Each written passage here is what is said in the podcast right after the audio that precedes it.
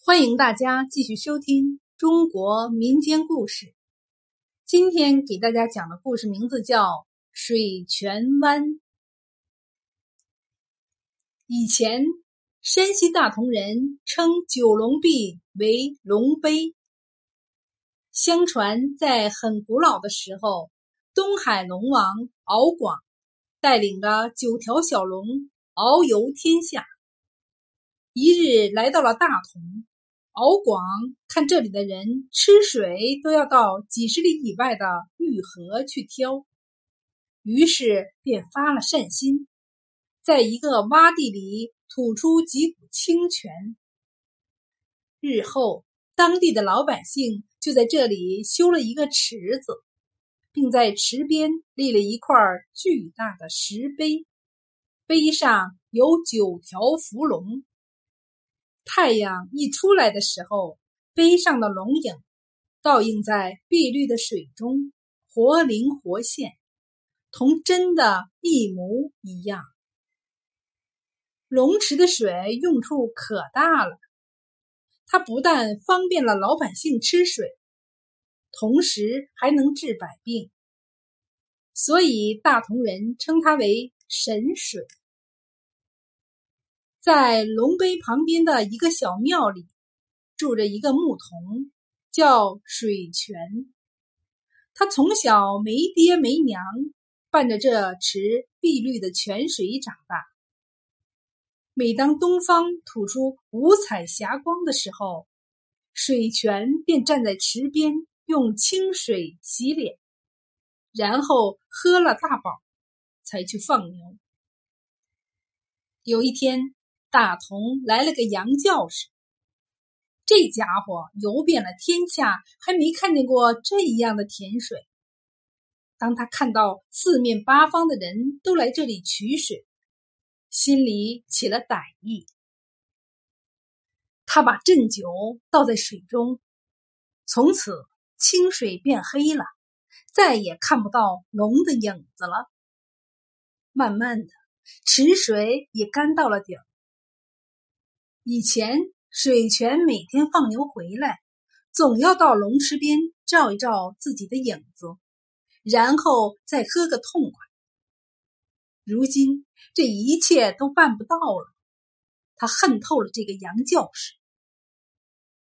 有一天，水泉放牛躺在松软的草地上，他天真的想着：假如能有一个神奇的办法。使龙池有了新水，那该有多好啊！想着想着，他慢慢的睡着了。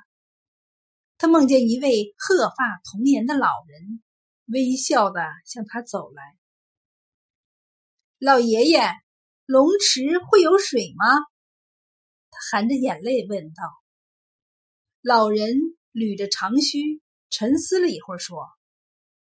会有的，离这里很远很远的地方，有一座九宫山，山上有一泉龙洞，那里藏着一个银罐只要把罐口打开，马上就会流出清凉的泉水。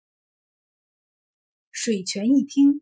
找到银块就能灌满龙池，马上就来了精神。他默默的跪在老人面前，请求指点去九宫山的路。老人沉思了一会儿，用手向西一指，说：“九宫山好找，就是路途太远，只要你不怕吃苦。”就一定能找到银罐。说完，老人化作一团祥云，腾空而飞。水泉也醒来了。水泉拿着银罐回到大同后，老百姓们高兴的连嘴都合不拢了。大家接过银罐，你看看，我看看，都说：“这下可好了。”龙池又能有水了。然而，水泉并没有马上将银罐里的水倒入池内，而是抱着银罐回了家，因为他看见那杨教士就在人群中。果然，就在这天晚上出了事儿。